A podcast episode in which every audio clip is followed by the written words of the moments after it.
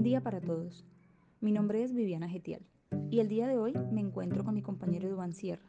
Nosotros somos estudiantes de la asignatura de Psicología Clínica del programa de Psicología de la Universidad del Magdalena y a través de este medio les hablaremos de la técnica de modificación de la conducta llamada economía de fichas, la cual está basada en el modelo del condicionamiento operante.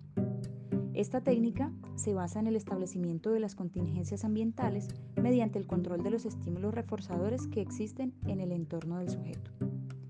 La aplicación efectiva de un programa de economía de fichas requiere dos fases. Una fase de implantación, que es la puesta en marcha de la economía de fichas y requiere lo siguiente. Identificar las conductas objetivo.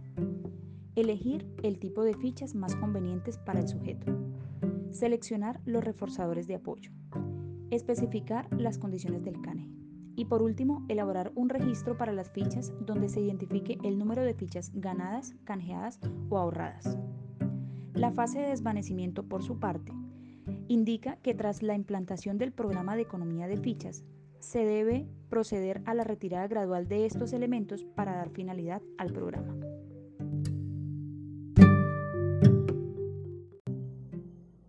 Teniendo un poco de claridad en el reconocimiento de la fase importante de la técnica, se debe tener en cuenta el procedimiento paso a paso para su aplicación.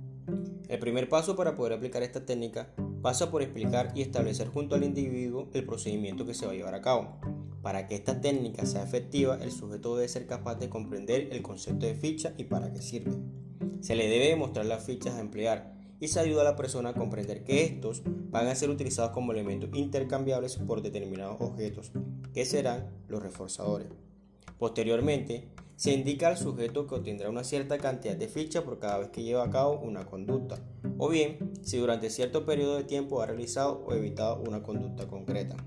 Se le debe dejar claro que estas fichas se pueden ir acumulando hasta alcanzar la cantidad requerida para poder obtener el objeto deseado.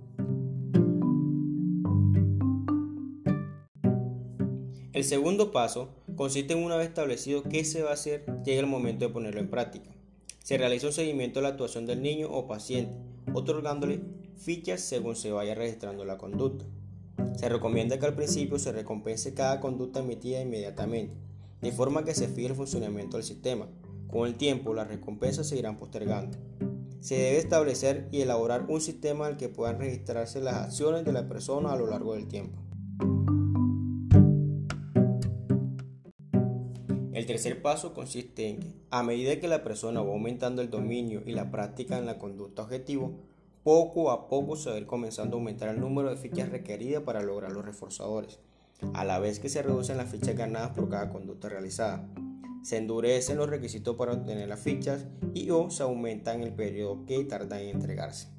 Con el tiempo, el programa en sí se va dejando de aplicar poco a poco, teniendo el sujeto ya establecida la conducta sin embargo, los cambios deben ir siendo informados al individuo, de modo que no se produzca un rechazo o una, reacción de eliminación de la conducta buscada. Esta técnica ha mostrado efectividad en la intervención de pacientes con conductas agresivas, tal como lo demuestra un estudio realizado por Sobeida en el 2015.